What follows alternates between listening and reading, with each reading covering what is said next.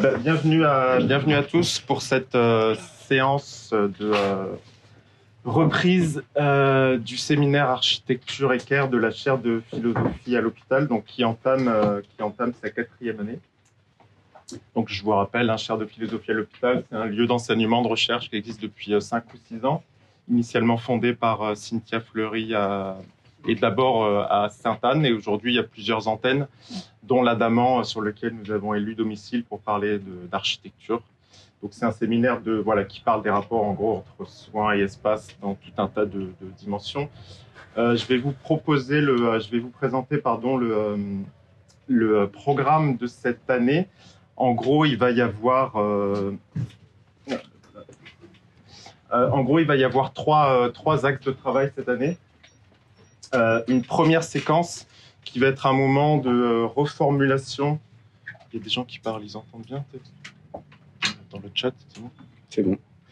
Euh, un premier moment qui va être une, euh, une tentative de reformulation des, des enjeux du séminaire. Au bout de la quatrième année, essayer de reprendre un peu, de synthétiser les grands, les grands enjeux, de les compléter en fonction de tout ce qu'on s'est dit pendant trois ans. Euh, voilà, avec certains compléments qui viendront, euh, qui viennent de tout ce que des invités qu'on a eu pendant pendant ces trois ans.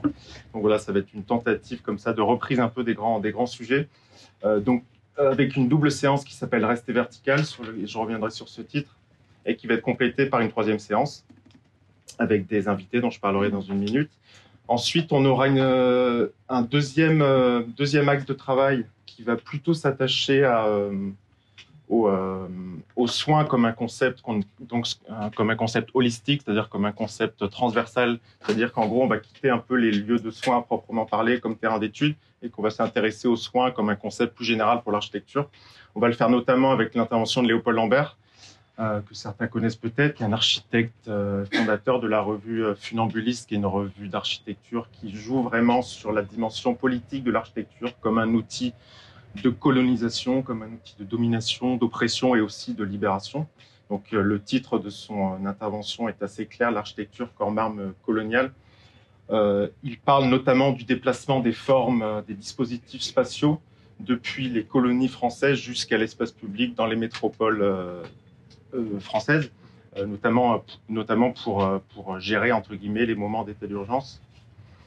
Et puis dans, ce, dans cette séquence-là, on aura aussi une, intervention d'Éric Chauvier, qui est un anthropologue, qui travaille beaucoup sur l'architecture et qui va faire une intervention qui est consacrée aux, soins comme concept de l'habité chez Heidegger. Donc là, on est dans une intervention un petit peu plus philo. Et une troisième séquence, euh, enfin c'est pas exactement, ça, ça s'enchaîne pas tout à fait, mais un troisième axe de travail qui va s'attacher à, faire un peu atterrir ces, euh, ces réflexions sur l'adamant avec une ou deux séances qu'on est en train de construire. Euh, et donc, qui vont s'attacher à, voir voilà, ce que les notions de soins, de réparation, de maintenance, comment ça, ça résonne aussi avec le quotidien euh, de l'adamant. Voilà. Euh, donc, avec ce titre Rester vertical, donc pour cette première, pour cette double première séance, donc il y a un titre que que j'emprunte au cinéaste Alain Guiraudy, c'est le titre de son dernier film, euh, parce que le concept de verticalité, ça va être le fil directeur de ces deux premières séances pour reformuler un certain nombre de choses. Euh, avec, euh, si vous voulez, deux, deux, choses. D'une part, le, voir la verticalité comme un concept qu'on peut opposer à la logique du flux, le flux qu'on aura vu comme étant la puissance dominante de l'architecture. et dans un deuxième temps, la séance prochaine, le 9 novembre, on va un petit peu poursuivre ce, travail sur la verticalité en croisant nos réflexions avec des choses qui viennent plutôt des recherches médicales et notamment dans le champ de, l'autisme où le concept de verticalité a un sens très précis. Euh, donc voilà, tout ça, ça va nous servir un peu de, cadre pour redémarrer l'année et ça va s'accompagner d'une séance en complément avec les architectes Tolila Gilliland qui vont nous présenter deux projets hospitaliers ou trois, je crois, où ils travaillent sur cette notion aussi ils travaillent sur l'autisme et euh, voilà comment ils peuvent gérer ces sujets-là. Et donc ça va être un complément de cette, première séquence. Sachant que, euh, sachant que cette première séance, elle est elle-même découpée en deux sous-parties. Euh, coup, on voit pas la ligne haute. La ligne haute, c'est, ah ben, je la vois pas non plus. architecture care, reformulation des enjeux du séminaire, un truc comme ça.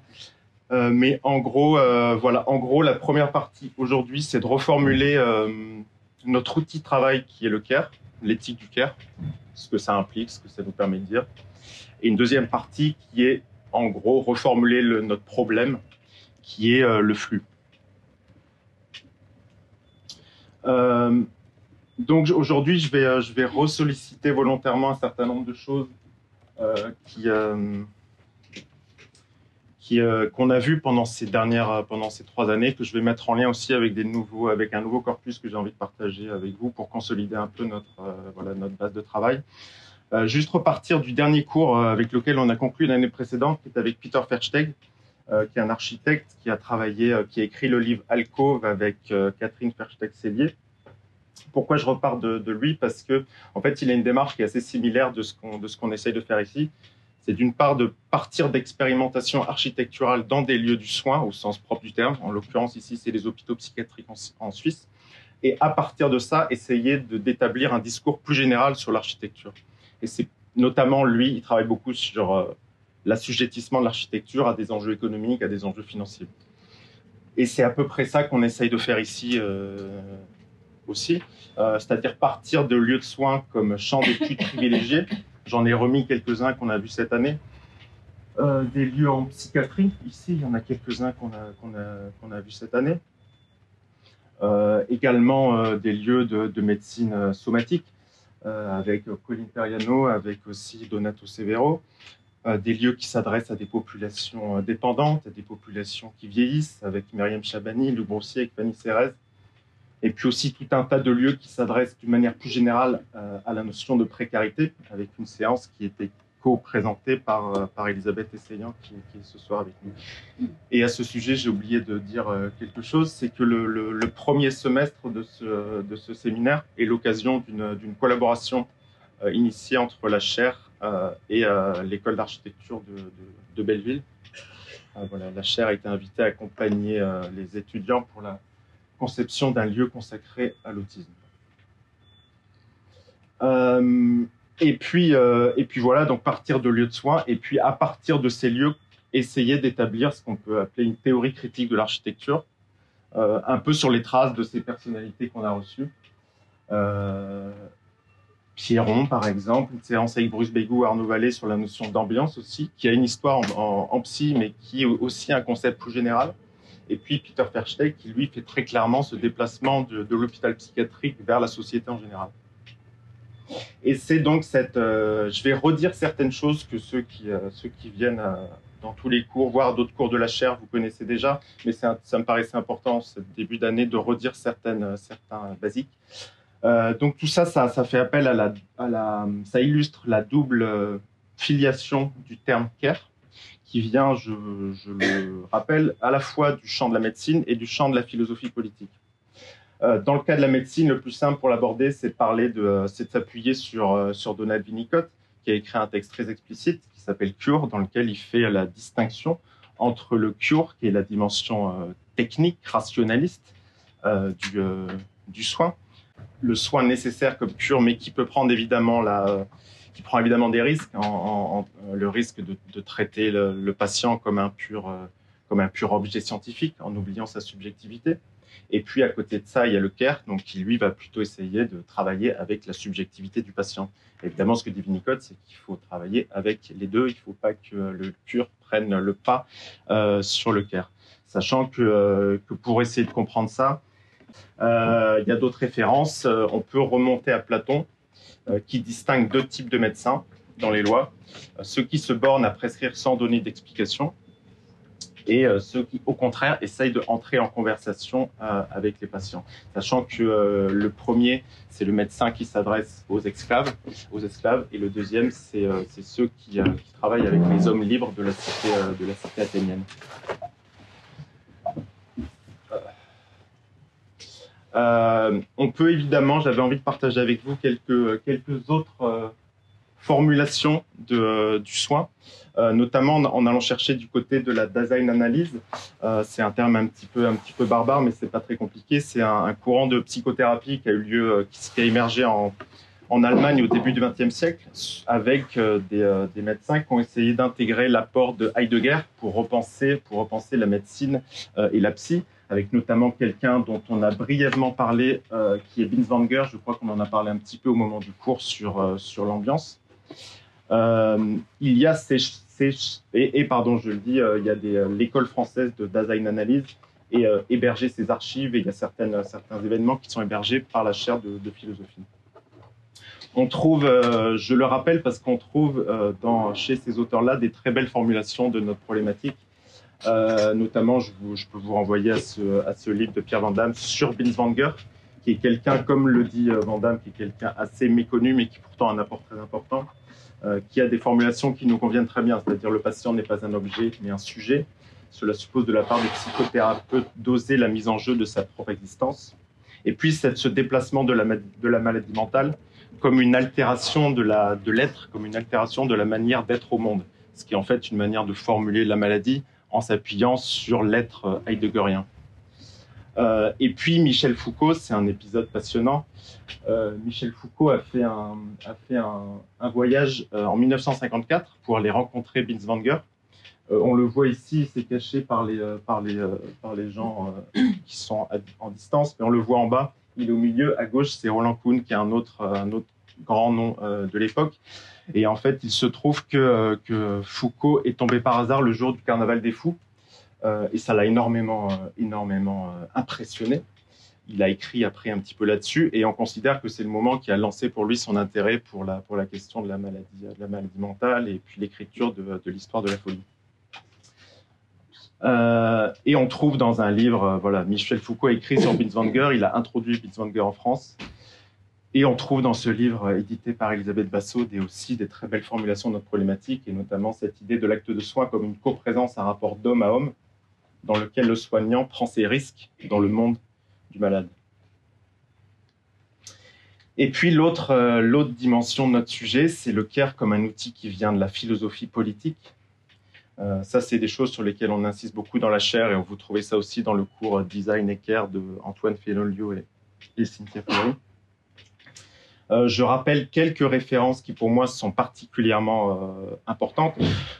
Donc en gros, l'idée, hein, c'est de, d'entamer un travail de déconstruction et de retournement de la notion de vulnérabilité des individus, plutôt que d'essayer de la masquer, de l'invisibiliser.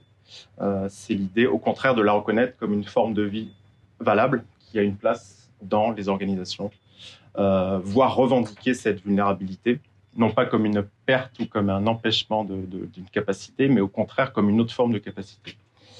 Euh, et il y a ces deux références qui pour moi sont particulièrement importantes. C'est Martha Nussbaum, philosophe américaine, euh, un livre incroyable, magnifique, s'appelle La fragilité du bien, qui parle de la notion de vulnérabilité euh, chez les Grecs antiques, et elle explique en opposant, je caricature un peu, mais Platon et Aristote, comment il y a déjà ces deux versions qui s'opposent, avec l'un des deux qui cherche à pathologiser la vulnérabilité, la transformer en maladie, quelque chose qu'il va falloir invisibiliser parce que ce sera un obstacle à ce qu'elle appelle la vie bonne.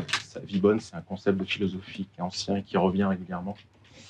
Euh, et face à ça, il y a l'idée, au contraire, qu'il faut reconnaître cette vulnérabilité propre à l'homme parce que c'est aussi là-dedans qu'il peut se passer quelque chose pouvoir, une capacité euh, d'action. Euh, et puis, il y a une autre référence majeure pour moi qui est Gunther Anders, qui est L'obsolescence de l'homme, donc un livre de 1956, euh, avec l'idée que, que, le, grand, souci de l'humanité, disons, c'est que l'homme a, cherché à un moment à, refuser son obsolescence parce qu'il il a commencé à se comparer aux objets qu'il produisait, qui duraient plus longtemps que lui il a commencé à développer un complexe par rapport à sa production technique. Et euh, il a écrit toute une, toute une théorie, euh, théorie là-dessus à partir de ce retard, d'un décalage entre l'homme et sa production. Euh, voilà, donc il y a chez Anders hein, toute, une, toute une critique évidemment de ça, et notamment du, une critique du, de ce qu'il appelle le mythe du self-made man, c'est-à-dire l'homme qui, qui, rêverait de se fabriquer lui-même et donc qui ne dépendrait de personne. Donc c'est le mythe de l'autonomie, le mythe de... Et au contraire, Anders en appelle à, une forme de, à reconnaître dans cette singularité, même s'il y a un malaise dans cette singularité, à, reconnaître aussi ce qui peut faire la puissance de, puissance de l'humanité.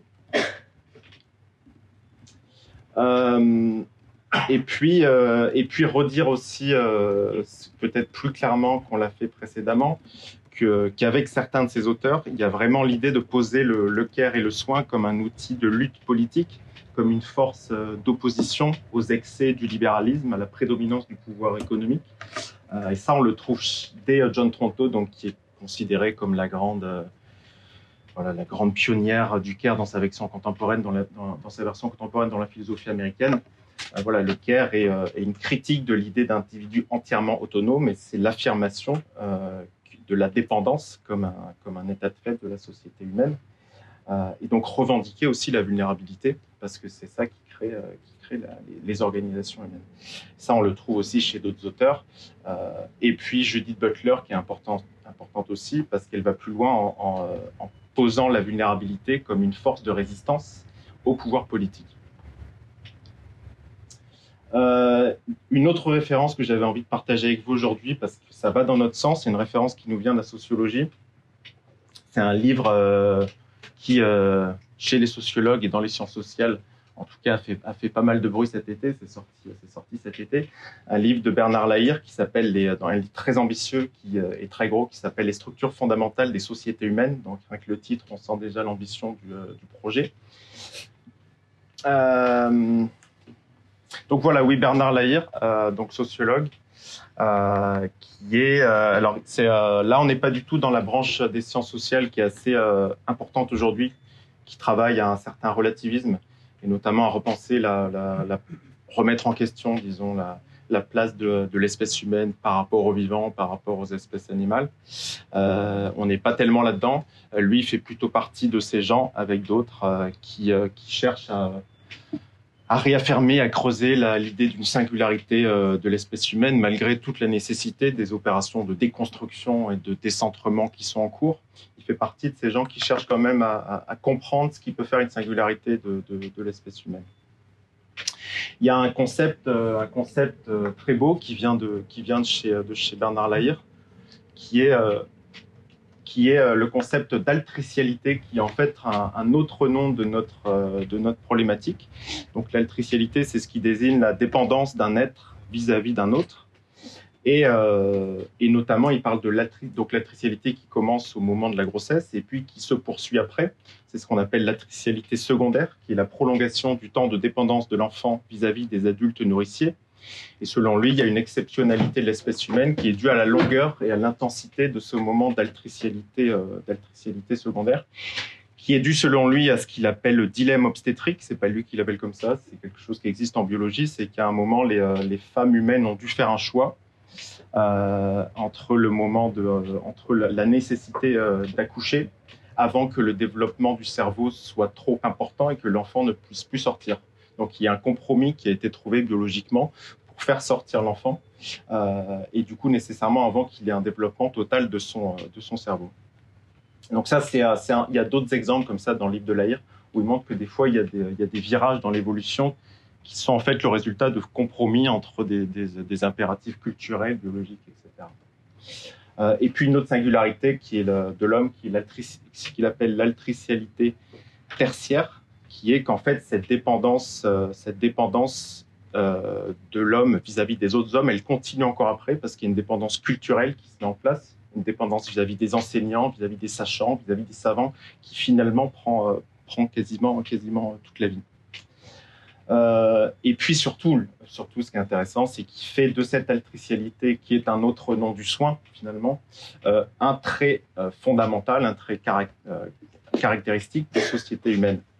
Euh, il s'appuie sur quelqu'un de passionnant qui est un médecin, euh, médecin euh, qui a écrit dans l'après-guerre, qui s'appelle Henri Vallon, qui a beaucoup travaillé là-dessus et qui lui aussi voit dans cette, je le cite, dans cette vulnérabilité de l'enfant une matrice initiale à partir de laquelle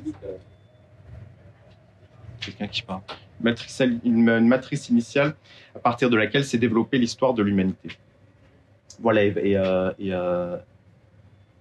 et euh, qu'est-ce que je veux dire? Voilà, Vallon aussi a cette très belle formule, l'humanité précisément faite de groupes où les individus ont en commun des rites, des traditions, etc. Mais d'abord, il aura fallu se soutenir les uns les autres afin de s'aider mutuellement à subsister. Et puis une autre formule encore, la tristialité secondaire est à l'origine des instincts sociaux, des dispositions à l'altruisme, à l'entraide, à la coopération.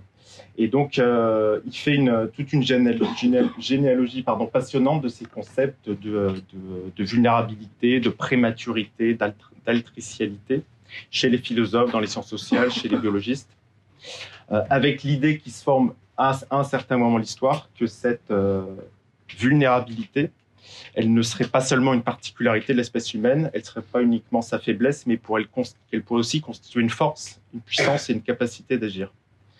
Et euh, ça, voilà, il y a notamment, il s'appuie sur, sur Stephen Jay Gould qui parle d'avantages évolutifs que représente cette vulnérabilité, ce qui est a priori contre-intuitif. Et puis, il parle de deux personnes dont je vous avais déjà parlé dans une séance, la séance 4, qui s'appelait La Cité une orthopédie, qui était euh, Bolk et euh, Portman, qui sont les deux grands noms d'un courant qu'on appelle l'anthropologie biologique. C'est une séance dans laquelle j'ai beaucoup parlé de Peter Sloterdijk, euh, qui a des, aussi des, formules intéressantes euh, sur l'architecture, qui fait partie de ces pratiques symboliques à l'aide desquelles les hommes sont parvenus à maîtriser plus ou moins bien la vulnérabilité que leur vaut leur destin, à l'aide d'anticipation imaginaire, d'armements mentaux. Donc cette idée de l'architecture comme l'un de ces, de ces armements mentaux, c'est une idée qui est, assez intéressante pour, euh, pour faire face aux risques pour la vie et aux certitudes aiguës face à la mort. Et donc il y a cette idée aussi de l'homme défini comme un infirme, un infirme néothénique. Néothénique, c'est un autre nom de toutes ces questions comme ça d'individus qui naissent trop tôt et qui du coup ont besoin de soins pour, vivre. Euh, et puis l'AIR, je voulais, je voulais l'ajouter à notre corpus parce qu'il parce qu'il a aussi des choses à dire sur un sujet dont on a beaucoup parlé, qui est l'ambivalence du soin, et aussi le, le, fait que le soin peut rapidement se transformer en non-soin, en anti-soin. Euh, il s'appuie notamment sur Françoise Héritier, qui a parlé, de ça, qui raconte comment le, soin maternel, à un moment, peut se transformer en autoritarisme terrible. Et, euh, et même, il, dit, euh, il a cette idée, euh, Lahir, que, euh, que l'autocontrôle de la violence chez les parents, c'est peut-être là qu'on peut voir une forme première de la manifestation du soin.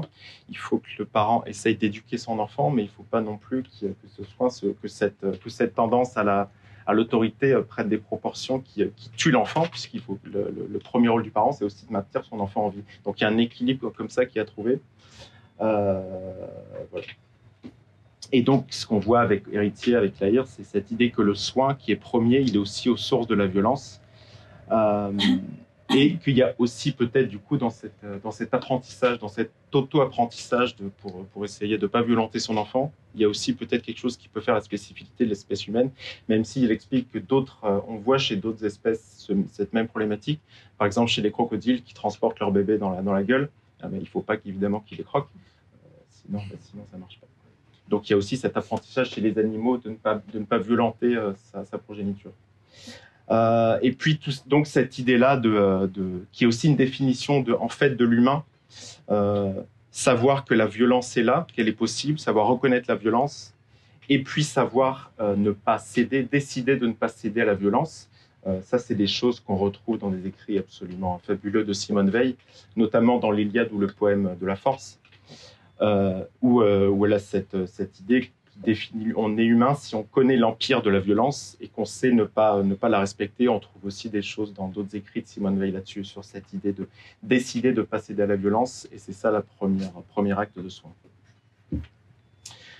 Donc voilà, si on assemble ces deux, euh, ces deux filiations, et c'est un peu tout l'enjeu, le, tout de, euh, à la fois du champ médical et du champ de la philosophie politique, ces deux filiations du care ou du soin, mais en fait, ou même d'autres mots, parce que finalement, on s'est attaché à ce mot-là parce qu'il a aujourd'hui un sens et une actualité, mais on pourrait utiliser d'autres mots, parce que par exemple, on retrouve des gens comme Ricoeur ou comme Lévinas qui disent exactement ce qu'on est en train de dire, exactement, et évidemment, pardon, qui n'utilisaient pas le mot, le mot care. Donc en gros, l'hypothèse générale, c'est de dire que la relation de soin on peut la poser comme un, comme un modèle, comme une référence pour penser la, la, la relationnalité, l'intersubjectivité, et que du coup on pose le soin comme un fondement des, euh, organisations, euh, des organisations humaines. C'est en fait exactement ce que disait euh, Lévinas, dont on a parlé déjà dans la première séance. C'est ce qu'il appelait la vocation médicale de l'homme, c'est-à-dire la première, première chose que fait l'homme, c'est prendre soin de l'autre homme euh, qui, est en, qui est par terre, qui est tombé, qui est malade, qui est en train de mourir. Et donc, cette, ce qu'il appelle cette vocation médicale, c'est ce qui définit l'humanité elle-même. Voilà le soin comme base et donc le lieu du soin, ça c'est l'hypothèse que nous on fait, comme, comme lieu zéro, comme référent, comme archétype pour, pour calibrer l'architecture en général, avec l'hypothèse que toutes les architectures pourraient prendre une part de cette fonction soignante, même s'il ne s'agit pas de, faire des, de, ne faire que des hôpitaux, mais d'imaginer que chaque architecture peut être un rôle dans un projet de soins global. Euh, alors, quelles, euh, quelles conséquences pour, pour, pour l'architecture? Donc, on a, vu, euh, on a vu beaucoup au cours de, cette, cours de ces années comment, le, comment l'architecture a été un dispositif d'exclusion de la vulnérabilité, d'invisibilisation de la vulnérabilité, euh, avec tout un tas de dispositifs de mise à distance des malades, euh, avec l'épisode euh, qui se répète dans l'histoire, des architectures qui se, des architectures du soin qui se, qui se rapprochent des architectures carcérales, avec l'épisode de l'apparition des architectures machines sur lesquelles je vais, je vais revenir un petit peu. Et donc il y a, l'émergence aussi de ces, de ces architectures qui sont pensés comme des outils au service de la guérison, du rétablissement, de la remise dans la norme. Donc on n'est pas censé y rester, on est censé passer par là et retourner dans une forme de normalité. C'est comme ça que l'architecture euh, est, posée comme, euh, comme objet de, de, soins. Donc évidemment, tout ce qui est maladie chronique, tout ce qui est incurable, ça passe à la trappe. on a dans la séance 6 aussi insisté un peu plus avec Foucault euh, sur le, soin et le lieu du soin comme lieu d'expression du pouvoir. Donc là, on est vraiment dans la, tradition très euh, biopolitique, avec euh, un rapprochement qu'on avait fait entre le corps du patient et, le corps du, condamné. Et puis, dans une autre séance, j'étais aussi revenu sur la manière dont l'architecture, toute architecture, pas simplement celle du, soin et de l'hôpital, comment toute l'architecture progressivement euh, euh, s'est formalisée à la mesure d'un homme idéal, d'un homme en bonne santé, d'un homme autonome, d'un homme seul, le self-made man qui en réalité n'existe pas.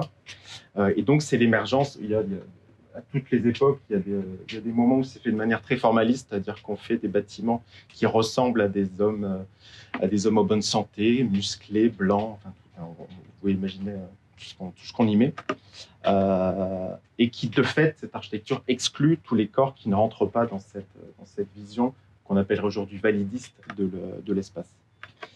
Euh, alors plutôt évidemment ce qu'on essaye, les hypothèses qu'on a, qu'on a essayé d'opposer à ce modèle-là, c'est d'autres formes d'architecture qui sont habitables par d'autres formes de sujets, des sujets vulnérables, des sujets malades, des sujets euh, alités, euh, voir des sujets, voilà, voir l'hypothèse d'Alvar Alto a, euh, qui a été aussi retravaillée par Béatrice Colomina, qui a fait aussi une intervention dans le séminaire, qui est de dire que le nouveau corps étalon de l'architecture, ça devrait être le corps du tuberculeux, le corps du malade, le corps le plus faible doit devenir le, nouveau corps étalon de l'architecture.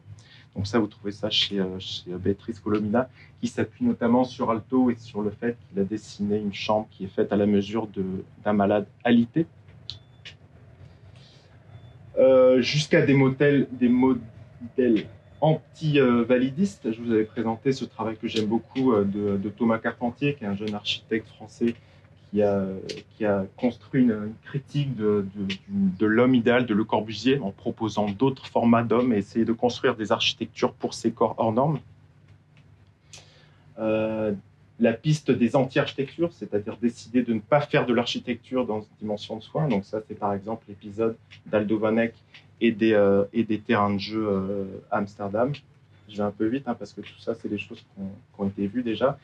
Euh, des architectes sur lesquels je m'étais longuement arrêté, qui sont Goldberg et Herzberger, euh, parce que c'est les architectes qui ont essayé de manipuler euh, les notions de, enfin ils l'ont pas explicité comme ça, mais d'injecter euh, des, lieux de care dans des grandes institutions du cure.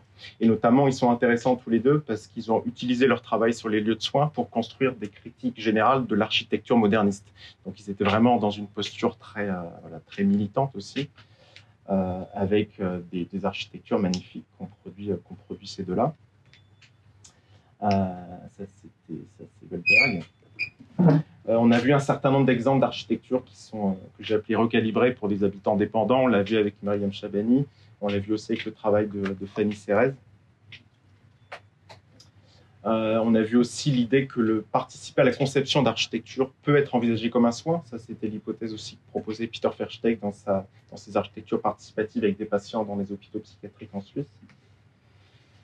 Je l'ai dit déjà aussi, tout un tas d'autres architectures qui, inscrivent dans leur cahier des charges une prise en charge d'une certaine forme de, précarité. Donc ça, c'est le travail que fait Elisabeth euh, Saillant et d'autres pour euh, recenser ces lieux-là et ces démarches-là d'architectes intègrent la vulnérabilité dans leur, travail. Euh, et puis, euh, et puis à côté de ça, il y a, aussi, euh, toute, une, toute piste de travail théorique qui, qui accompagne ce sujet-là.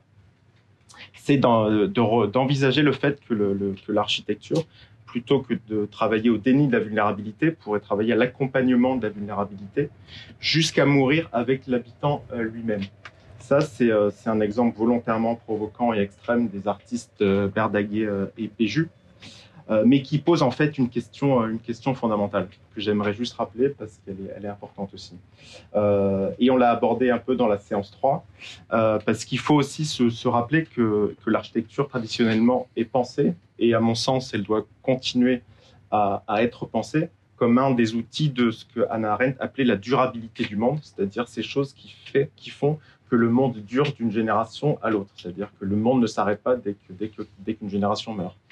Euh, ça, c'est des choses qu'on trouve aussi chez, euh, chez Pierre Quay, François Choé, qui sont des historiens euh, de l'architecture, entre autres, surtout Choé, sur le fait que le travail de l'architecture, c'est solidariser les générations successives dans une œuvre poursuit en commun euh, voilà. Après, le problème qu'on avait abordé euh, dans, cette, même séance, c'est que souvent cette mission de durabilité, elle, prend la forme du modèle parfois écrasant du monument, de l'architecture indestructible, éternelle. Et euh, voilà, j'avais raconté qu'en fait, ça, ça participe à la, quête, d'immortalité de l'espèce humaine elle-même. Alors du coup, est-ce qu'on devrait se débarrasser de ces, de ces monuments dans, dans, un objectif de care? Ça, c'est l'hypothèse fictionnel qui est rapporté par Bruce Begou dans son, dans son livre sur les ruines. Euh, le problème principal deviendra que faire des bâtiments construits sous le régime de la durabilité de ces bunkers et de ces coffres forts, obstacles immuables. On, on instituerait alors un centre scientifique de la démolition des bâtiments qui se consacrerait à les rendre éphémères. Donc en fait, on touche là, ça paraît de la fiction, mais on touche à des problématiques architecturales tout à fait concrètes en fait, qui aujourd'hui concernent beaucoup les architectes sur la demande de flexibilisation des espaces. Euh, voilà, donc si on considère que, le régime du tout éphémère, il est, euh, il est en fait lui aussi problématique, parce que même il est créateur à son tour de vulnérabilité, ça c'est la chose que je vais développer euh, dans quelques minutes. En d'autres termes, si on considère que la, réponse des artistes, des architectures qui meurent avec les habitants, elle n'est pas généralisable, est-ce qu'il y a par contre d'autres régimes de durabilité à trouver? Euh, et d'autres formes, voilà, d'autres manières de faire durer les productions architecturales. Donc ça, c'est des choses qu'on a, qu'on a déjà un petit peu évoquées. C'est les notions, par exemple, de réparation, de maintenance, qui maintenant sont au cœur des, des, euh, des préoccupations euh, des architectes. Euh, avec notamment cet exemple très manifeste qui a été vu dans l'avant-dernière séance de la dernière fois, euh, qui est un projet, euh, un projet d'hôpital psychiatrique qui a été réparé en Belgique avec une, un, rapprochement très explicite fait par les architectes à la fois d'une réparation euh, de, de, l'espace et d'une réparation des patients qui, euh, occupent l'espace. Donc quelque chose de très littéral aussi qui a été mis en avant par les architectes. Voilà. En d'autres termes, et en termes, et, euh, et, après je passe à la partie 2, euh, est-ce qu'il faut, pour reprendre la formule de Paul Ricoeur, est-ce qu'il faut remettre des poches, remettre un minimum d'invulnérabilité euh, dans ce qui est euh, vulnérable? Ricoeur, il est intéressant pour, pour nous parce qu'il a fait un, notamment pour voir le déplacement qu'il a fait depuis la prise en compte de la fragilité des individus comme, un postulat pour commencer, pour le déplacer vers une prise en compte de la fragilité des institutions, des organisations, de la société et même de la nature. Donc, euh, par exemple, il y a un article du Monde dont, le titre est très clair, La cité fondamentalement périssable, et un autre texte dont j'ai mis un grand, un grand extrait euh, ici, euh, sur la notion de responsabilité où, voilà, où il propose le fait que dans ce régime d'une fragilité reconnue, généralisée, le travail du politique, c'est de réintégrer des poches de non-fragilité pour retrouver des choses à quoi s'accrocher. Et ça, ça va être, ça va être, c'est une bonne formulation de la, de la deuxième partie sur laquelle je vais, démarrer. Et donc Ricoeur qui a beaucoup travaillé sur le concept de responsabilité, euh, la protection de la vulnérabilité du monde, c'est ce, qu'il reformule sous le, sous le, terme de responsabilité. Et c'est ce qui fait aussi à nouveau la singularité de, l'espèce humaine. Euh, voilà, donc deuxième partie. Euh, une deuxième partie donc, euh, qui est euh, revenir sur un, sur, une, sur un travail qu'on avait engagé aussi, surtout la première année, c'est d'essayer de, d'établir une, critique de la notion de flux.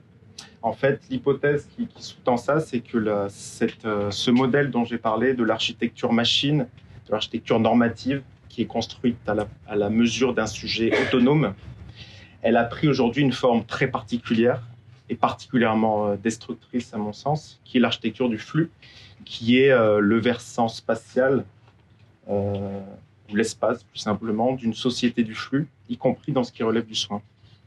Et euh, au contraire, bien sûr, on, a, on, va, on va vouloir défendre ce qui pourrait être une architecture du, du non-flux, du répit, de l'obstacle, du barrage, de l'immobilisme, de la permanence, de la stase.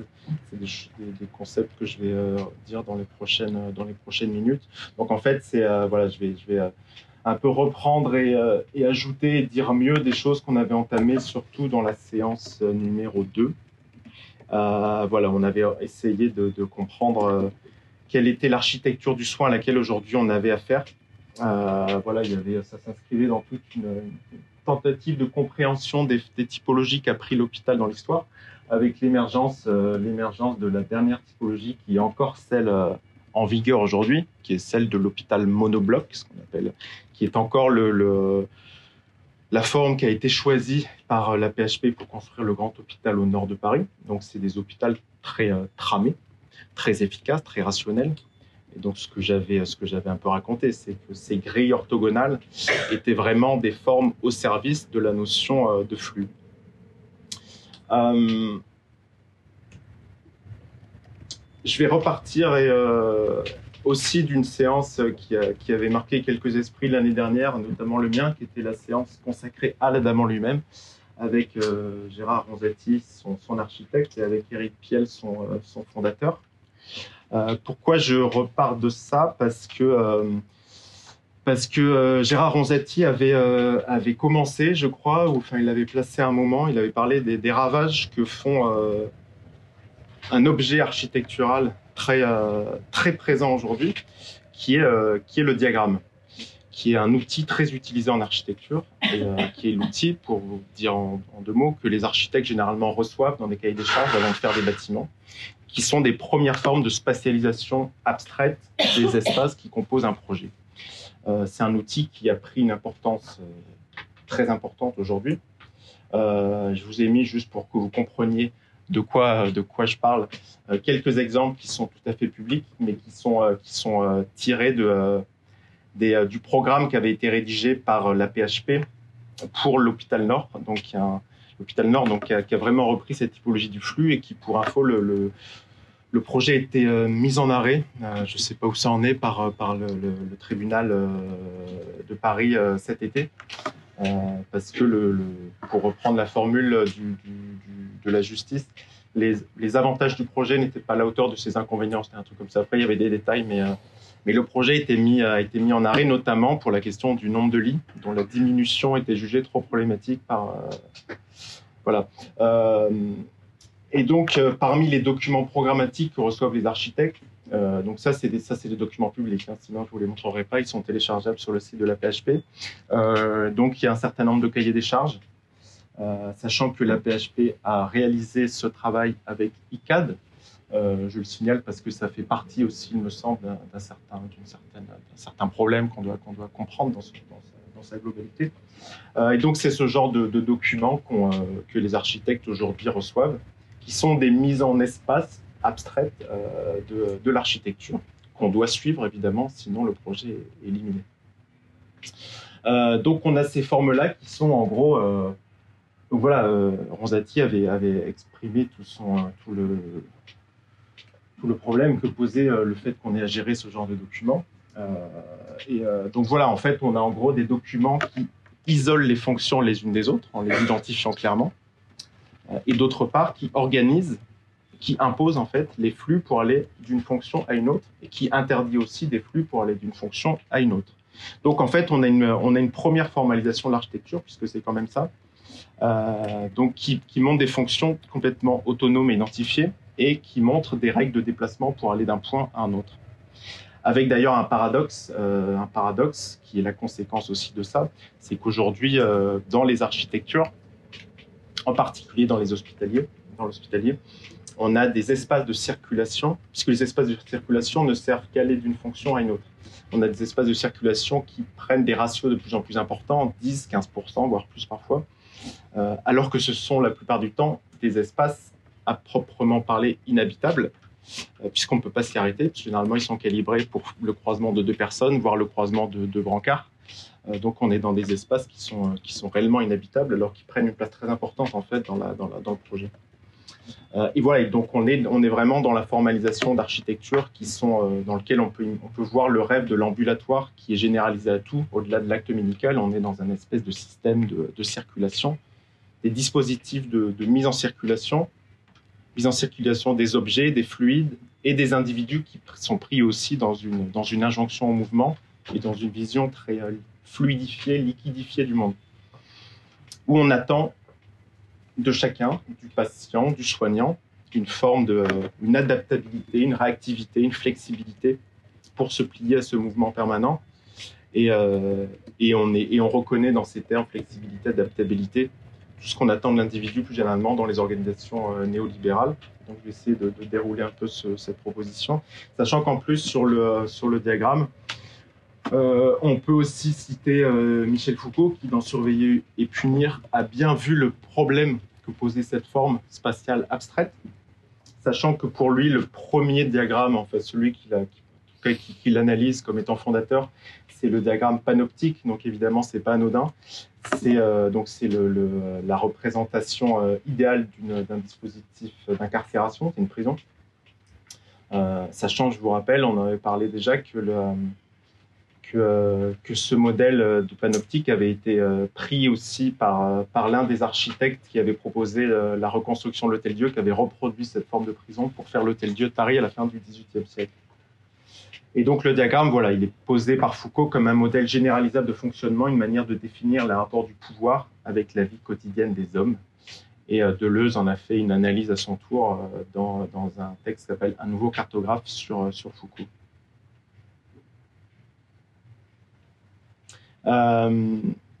Donc pour comprendre, pour comprendre ça, cette importance du flux et ce que ça donne, euh, d'abord dans les lieux de soins et puis euh, plus généralement.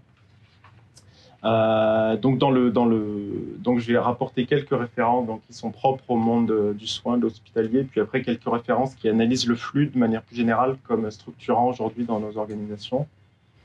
Euh, donc évidemment, cette, euh, euh, cette, architecture du flux, elle correspond à une certaine vision du soin, évidemment, une approche managériale et techniciste du soin. Un rappel sur l'origine de ce modèle, une un point vraiment, vraiment majeur, qui est, qui est ce moment de la, reconstruction de l'Hôtel Dieu à la fin du XVIIIe siècle, avec tout un tas de projets qui ont été proposés pour reconstruire l'Hôtel Dieu, et cette idée qui est apparue de l'hôpital comme machine, avec déjà, on retrouve dans les écrits de l'époque, cette idée du flux qui commence à prendre une idée très importante euh, dans, les, dans les préoccupations des, euh, des, euh, des, architectes. Et cette idée qui arrive au même moment, c'est l'idée de la guérison, du rétablissement, de la remise aux normes qui devient l'objectif de l'hôpital. Euh, et puis je vais en dire un, peu plus sur. Euh, et puis voilà, on peut aussi rappeler cette citation que j'avais déjà rappelée de Paul Valéry. Euh, le malade de l'avenir est une collection de fiches, de graphiques, de nombres, d'enregistrements divers. Voilà, ça décrit bien un petit peu ce à quoi on a affaire aujourd'hui dans un certain nombre de cas. Je vais en dire un petit peu plus sur, pour comprendre la situation contemporaine, rapporter deux ouvrages pour comprendre les, logiques à l'œuvre aujourd'hui dans les lieux du soin.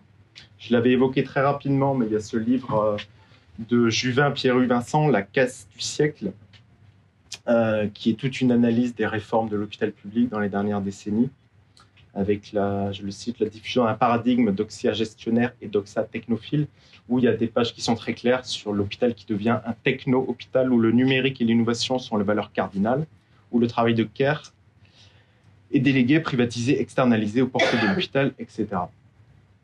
Et euh, il rapporte notamment des choses qui sont extraites d'un plan euh, médecine du futur qui avait été euh, lancé sous Hollande, notamment par Marisol Touraine et par Emmanuel Macron, qui était ministre de l'économie. un plan médecine du futur, avec notamment l'idée de faire, de penser l'hôpital comme, comme structuré autour de plateformes collaboratives. Donc on voit tout ce langage aussi qui arrive dans le monde du soin. et puis des choses très claires sur la notion de flux voilà, qui ne peuvent pas le dire plus clairement que, je pourrais le faire moi-même. L'hôpital du futur sera ainsi de plus en plus un lieu de la gestion des flux médicaux, etc. Technicisation et économisation de l'hôpital public. Un autre texte, euh, oui, juste là-dessus, euh, c'est sur la question de, de l'informatique et de la technique, comment ça, ça a influencé aussi l'évolution de l'architecture. Je l'avais abordé dans un dans, une séance euh, avec, en expliquant notamment comment, euh, comment à un certain moment l'architecture informatique, l'architecture numérique, l'architecture de l'ordinateur elle-même, a pris le pas sur l'architecture physique et comment on a demandé à l'architecture physique en fait de se calquer sur l'architecture du réseau, de l'information. Avec cette idée d'hôpital numérique qui a, qui a beaucoup euh, préoccupé certains architectes dans les années 2000 surtout un autre texte important qui est paru il y a quelques temps euh, du médecin Bernard Granger, un texte qui s'appelle Excel m'a tué, donc au titre euh, clair, euh, qui, qui, notamment s'appuie beaucoup sur l'un des, grands, des grands sujets dans l'évolution récente, qui est la, tarification de l'activité, qui a aussi beaucoup d'impact, y compris dans l'organisation spatiale des hôpitaux. voilà, il parle plus généralement des problèmes de la bureaucratie, comment ces choses-là ont complètement étouffé, étouffé le soin et des logiques de management qui ont vraiment pris le pas dans, l'hôpital, avec un passage euh, que j'avais envie de vous rapporter, euh, qui n'est pas directement dans son livre, mais qui est dans un interview qu'il a donné à l'Obs, où il parle de l'idée de projet, euh, qui n'est pas du tout le, qui est pas celui qu'on emploie en architecture. Le projet, c'est pas celui-là, mais c'est le projet vraiment comme ce nouveau terme très caricatural qu'on emploie dans les entreprises. Euh, l'opium des directions hospitalières actuelles est le projet. Quand un directeur ne sait plus quoi vous répondre, il leur donne écrivez-moi votre projet, tous tes projets, etc. etc. vous voyez à quoi, quel monde ils font euh, référence. Euh, pour information, Bernard Granger avait été reçu par la chaire de philo à l'hôpital. Donc, si vous, voulez, si vous avez la flemme de lire son livre, vous pouvez regarder en replay son, interview dans le cycle La chaire reçoit des auteurs. Lire les grands textes. Comment? C'était lire les grands textes ou reçoit les auteurs, je sais euh, et voilà, quelques références ensuite euh, plus, plus générales sur la, problématique du flux, euh, avec Boltanski, Chapello, Barbara Stigler et Mathieu Kay. Boltanski, Chapello, je l'avais un tout petit peu évoqué, mais c'est vraiment c'est l'un des livres essentiels sur ces problématiques-là. Donc un livre qui date de 99, oui, qui s'appelle euh, Le nouvel esprit du capitalisme. Euh, voilà, qui était tout un, toute une grande analyse de la manière dont le capitalisme avait euh, récupéré un certain nombre de valeurs et qu'il les, avait mis au centre de son, de, son, de son projet, et notamment ces notions de flux, de flexibilité, etc. Et il y a de, de très longues analyses sur l'attente de flexibilité dans le monde du travail, y compris dans le monde du soin, et la flexibilité des individus comme nouveau, comme nouveau grand mot d'ordre des organisations euh, entrepreneuriales. Euh, avec une idée, euh, avec une, on retrouve le concept de projet qu'avait dénoncé, qu'avait dénoncé Granger, un concept de cité par projet qui est avancé par Boltanski et Chapello. donc le concept de cité, c'est un concept, c'est un concept de justice, un, concept un petit peu complexe, mais il faut le comprendre en gros comme la cité comme un agencement sociétal c'est-à-dire comme un système qui attribue euh, des grandeurs aux individus. Dans une, dans une cité, tel individu vaut plus qu'un autre. Et, la société se met d'accord sur une, sur une vision juste de, des grandeurs qu'on attribue à telle ou telle personne. Ils avaient travaillé dans leur livre précédent sur, une, sur plusieurs modèles de cité. Et selon eux, la, la cité euh, correspondant au moment néolibéral, c'est ce qu'ils ont appelé la cité par projet. Et le grand habitant de la cité par projet, c'est-à-dire celui qui a le plus de valeur, c'est l'individu euh, flexible, donc c'est la qualité qui est la plus valorisée. Euh, où euh, voilà, le, grand se révèle adaptable, flexible, susceptible de basculer d'une situation dans une autre très différente et de s'y ajuster, polyvalent, capable de changer d'activité, etc., etc.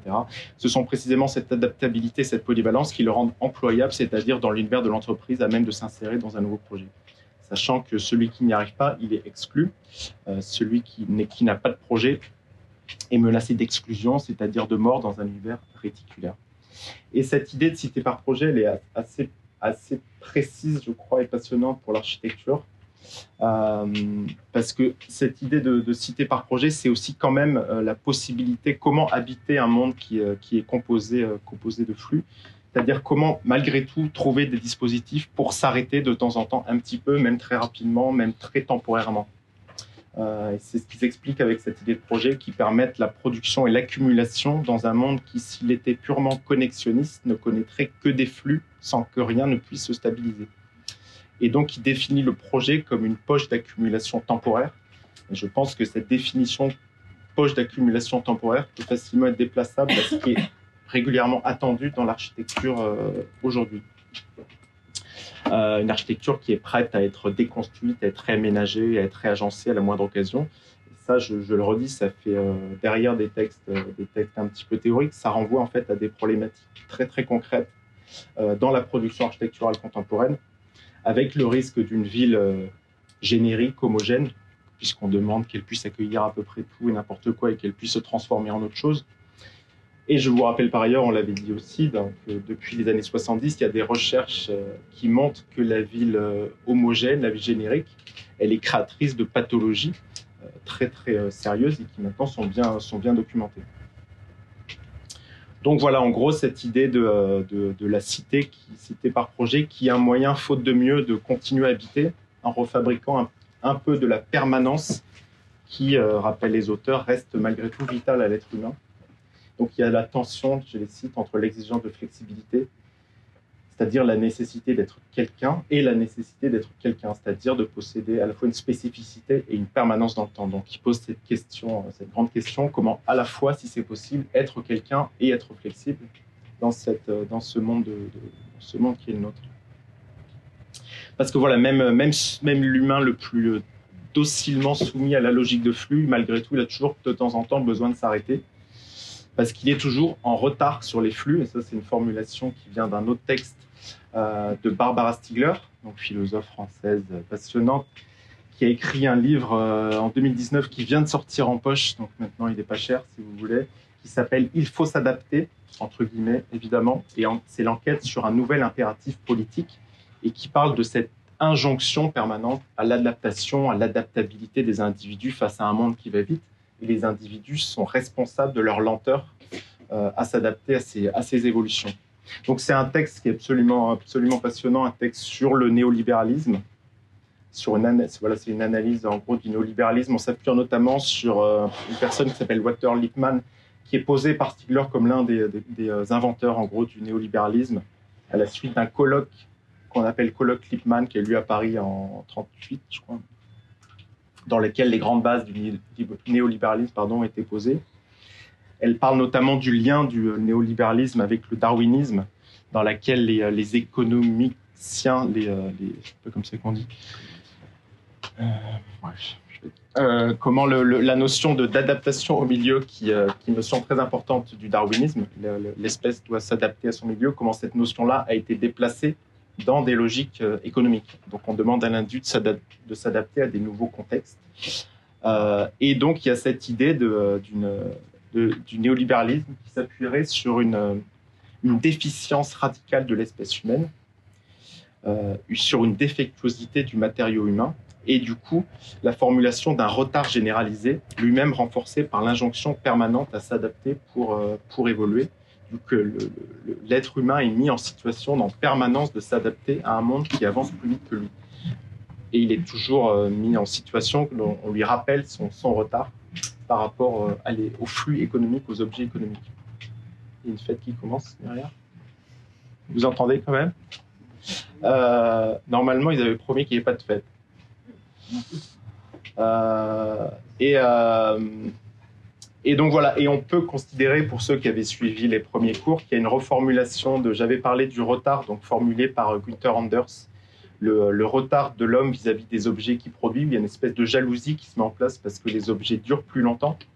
Et là, il y a une espèce de reformulation euh, dynamique, en fait, où l'homme, euh, le retard qu'il crée, c'est par rapport aux, flux- qui vont plus vite que lui. Et donc, il est mis en situation comme ça de sans cesse se, se- se rattraper les flux qui vont plus vite que lui. Donc, on est dans cette société qui valorise la flexi- flexibilité, l'adaptabilité, etc.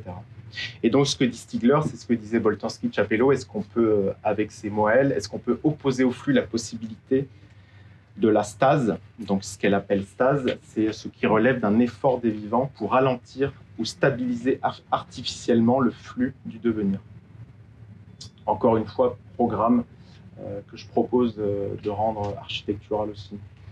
Euh, une autre formulation encore de la stase, c'est euh, l'idée de faire barrage, mais c'est toujours la même chose. hein. Euh, ça, ça vient d'un livre euh, passionnant de Mathieu Quay qui est sorti en 2022. Aussi, là, on est dans une littérature très, très euh, récente, qui écrit un livre qui s'appelle Flux, tout simplement, dont le sous-titre est clair Comment la pensée logistique gouverne le monde. Donc, c'est une analyse de, de la manière dont ce concept de flux a progressivement pris le pouvoir. Comment, notamment, ça vient d'abord de l'art militaire avant d'être déplacé euh, dans, dans, le, dans la sphère économique. Euh, c'est l'art militaire qui, le premier, a commencé à raisonner en termes de stock, de trajet, euh, donc avant, en particulier dans la marine. Et puis ça a été déplacé, ça a été déplacé vers, vers, le transport de marchandises. Et puis le chapitre peut-être le plus euh, impactant, c'est l'émergence de euh, ce qu'il appelle la logistique humaine, c'est-à-dire comment ces notions-là ont été déplacées vers les individus. Euh, le débordement de, la, rationalité logistique au-delà des objets apparaît nettement dans la, gestion de la trajectoire des personnes. Donc comment à un moment les individus eux-mêmes sont pris dans des logiques de flux. Et il en parle en particulier dans, le- dans les institutions du soin, avec d'abord la fluidification des soignants, on leur demande d'optimiser leur temps de travail par la flexibilisation des activités, avec cette idée que vous connaissez très bien, les soignants parmi, parmi nous, de concevoir les personnes comme des ressources pour les rendre mobiles entre services et maximiser leur utilité dans le système hospitalier, etc. Euh, sachant qu'il il s'appuie aussi sur une note de l'Haute Autorité sur la santé sur l'ambulatoire, euh, qui était particulièrement claire dans ses objectifs, optimiser les différents flux en leur appliquant des règles, en leur appliquant des règles pardon, éprouvées dans d'autres domaines, le monde de l'industrie, etc. Et donc les, patients eux-mêmes sont, euh, ce sont en fait les, patients euh, dont, euh, dont cette phrase parle. Les différents flux, ce sont les flux de patients. Et donc, une fois l'hôpital défini par entreprise, on considère les personnels et les patients comme des intrants qu'il s'agit de gérer de façon optimale, etc. Donc, c'est voilà, une autre formulation de notre problématique. Donc voilà, on est dans un monde où euh, j'avais parlé de la, problématique, j'avais parlé avec beaucoup d'autres gens, de la réification, c'est-à-dire transformer le patient en objet. Et euh, là, on peut se demander si on a aussi euh, la, liquéfaction est une autre forme de réification à laquelle on a affaire aujourd'hui, et si cette liquéfaction du soin n'est pas aussi une liquidation du soin. Quelques, autres, quelques autres références sur le flux. Euh, un texte qui est, qui est très bien du Comité Invisible, euh, qui résume très bien la situation. Le pouvoir et logistique bloquons tout. Euh, donc je vous invite à lire également ce, texte. Et puis je vous rappelle aussi euh, des références qui pour moi sont d'autres références qui sont fondamentales, qui sont l'apport des, euh, des géographes marxistes, euh, notamment aux États-Unis. On a eu Henri Lefebvre en France, euh, qui a écrit la production de l'espace, je crois. Euh, les Américains, c'est les plus connus, c'est David Harvey, c'est Kenneth Frampton, qui sont en gros des géographes qui se sont saisis de l'arsenal marxiste pour, euh, euh, construire leur approche de l'espace. Donc penser l'espace comme une production capitaliste de déplacement de, capital, de stock, etc. Et c'est les pionniers à ma connaissance de ce genre d'analyse, avec déjà des appels à, à stabiliser par moment l'espace, à bloquer les flux. Donc on était déjà dans cette, euh, dans cette et dans le texte écrit avec Cynthia, on s'était appuyé sur leurs euh, analyses d'appel à stabiliser l'espace. parce qu'ils avaient vu déjà aussi dès les années 70, 80, 90 les problématiques, y compris sanitaires, que posait ce genre d'approche. il y a une illustration cet été assez dramatique de la manière dont, dont ces logiques d'injonction au flux à coloniser tous les espaces de la ville. Peut-être avez-vous entendu parler de, cette, euh, de cet arrêté euh, monstrueux euh, pris par la ville d'Angoulême pour interdire aux gens de rester assis. Donc c'était une injonction comme ça au déplacement permanent. Vous vous en doutez, ça visait un certain type de population. Ça a été annulé finalement face à une, quand même une forme d'opposition, mais on est quand même dans cette, dans cette cette interdiction de l'immobilisme et de la permanence qui va coloniser jusqu'à l'espace public. Et puis on pourrait évidemment mettre ça en lien avec la manière dont l'espace a été géré aussi pendant l'épidémie, euh, indépendamment des raisons pour lesquelles ça a été, décidé. Euh, et puis on, peut trouver chez euh, Adorno une, une, bonne formulation de la, ville à laquelle on a, on a affaire aujourd'hui. Donc il y a un texte qui s'appelle Minima Moralia qui était une réflexion sur la ville mutilée qui était un texte qui analysait la destruction des villes européennes et euh, la reconstruction des villes européennes. À ce sujet-là, je ne l'ai pas remis ici, mais j'avais parlé de euh, ah, Mitch qui avait écrit un livre passionnant qui s'appelle Psychanalyse et urbanisme, qui mettait en garde sur la manière dont les villes européennes étaient reconstruites euh, de manière très brutale. Et il mettait en garde sur les problématiques que ça allait poser ensuite. donc voilà, Adorno, lui, parle d'une ville comme asile pour sans-abri, euh, dans lequel le temps de la maison est passé et dans lequel les, euh, habitants sont mis en situation de, ne plus avoir de maison et de se déplacer sans cesse, euh, d'habiter dans des caravanes ou dans leur voiture, sous la tente ou à la belle étoile.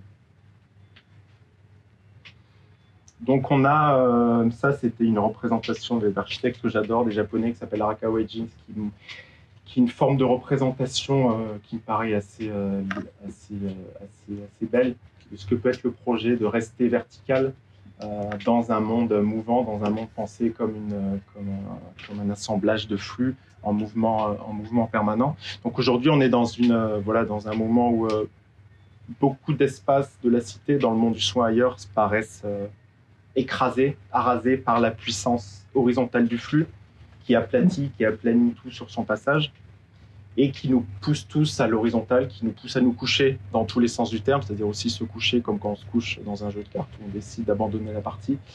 Et donc la question, voilà, la question qui se pose, c'est comment opposer à ça une verticalité, comment rester vertical pour, euh, pour euh, reprendre la, très belle expression de, Alain Guiraudy, qui, euh, je crois, l'a emprunté lui-même. C'est rester vertical, c'est la position que l'homme doit, doit prendre face au loup pour le loup, l'homme est un, enfin c'est l'explication que Guiraudy donne, pour le loup, l'homme est un animal vertical et c'est ce qui lui donne sa, sa, puissance et sa force. Et il faut surtout, face au loup, rester vertical et, démontrer son forme, sa forme d'ancrage dans le sol. Euh, comment, euh, en d'autres termes, euh, donner raison à Pérec, qui dans l'espèce d'espace dit J'aimerais qu'il existe des lieux stables, immobiles, intangibles, immuables, enracinés, des lieux qui seraient des références, des points de départ, des sources. Et je redis, euh, je redis simplement que ça remontre aussi cette idée-là, la complexité d'une certaine manière de notre, de notre projet. Si on rassemble euh, en conclusion les deux parties que j'ai faites aujourd'hui, euh, il y a en fait dans un premier temps, même si c'est pas forcément, ça se suit pas forcément, il y a accepter, rendre visible les différentes formes de vulnérabilité qui ont été écartées. Et puis, il y a dans le même temps ne, pas accepter les autres formes de vulnérabilité qui sont produites par ces architectures dont on parle aujourd'hui. Donc, on retrouve en fait et cette idée de réinstiller des poches d'invulnérabilité, de permanence dans un monde, dans un monde de flux. Donc, on retrouve cette, cette, ce double projet qui est assez, euh, assez compliqué à, sur lequel euh, il est assez compliqué d'avancer. Et on retrouve aussi cette phrase de, Bruce Begou, donc Bruce Begou qui était l'un de nos invités aussi cette année. Euh, dans un, qui a sorti un livre l'année dernière euh, qui s'appelle Ruine, Philosophie de la ruine, je crois. Euh, voilà, avec cette idée d'essayer d'aller chercher ce qui subsiste néanmoins dans ce qui ne subsiste pas. Donc je pense que ça formule aussi bien notre, notre problématique. Euh, et, et je vais finir en, illustrant ce qu'il me semble être un exemple d'un lieu qui nous aide à rester vertical. Pas pour, pour faire le faillot parce qu'Eric Piel est à, est à distance. Mais, euh, mais je reviens sur, sur euh, parce que c'est très concret, parce que euh, Gérard Ronzati, je vous ai dit qu'il avait parlé de, de la problématique du diagramme comme une architecture de flux et de tout ce que ça posait concrètement comme, problème. Euh, Ronzati nous a très vite dit que l'important pour lui dans ce bâtiment, c'est qu'il avait, euh, il avait travaillé un peu à la manière de certains projets de Louis Kahn pour les architectes qui sont dans la salle.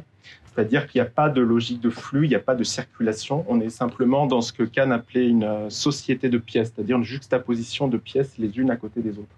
En fait, si vous faites le tour du bateau ici, il n'y a pas de couloir. Chaque pièce a une fonction et on peut s'arrêter dans chaque pièce. Euh, donc c'est en fait une représentation très littérale de ce que peut être une architecture qui est pensée contre le flux, mais comme une, une juxtaposition de pièces dans laquelle on peut marcher, on peut avancer, mais dans laquelle on peut aussi s'arrêter. Et par ailleurs, il me semble que c'est particulièrement pertinent euh, sur un bateau, puisque l'intérêt d'un bateau ici, c'est peut euh, le bateau traditionnellement, c'est ce qui a été produit de pire dans la logique de flux. Je me rappelle le modèle de la, nef des fous, où c'était l'interdiction vraiment de s'arrêter, d'amarrer. On était dans un, dans un mouvement permanent, de, la mise en mouvement des malades était permanente. Donc on était dans ce, qui a, dans ce que la logique de flux a pu incarner de pire. Et finalement, ici, le, le il, il trompe son, son monde en s'amarrant discrètement et en ne bougeant plus de, de, son emplacement.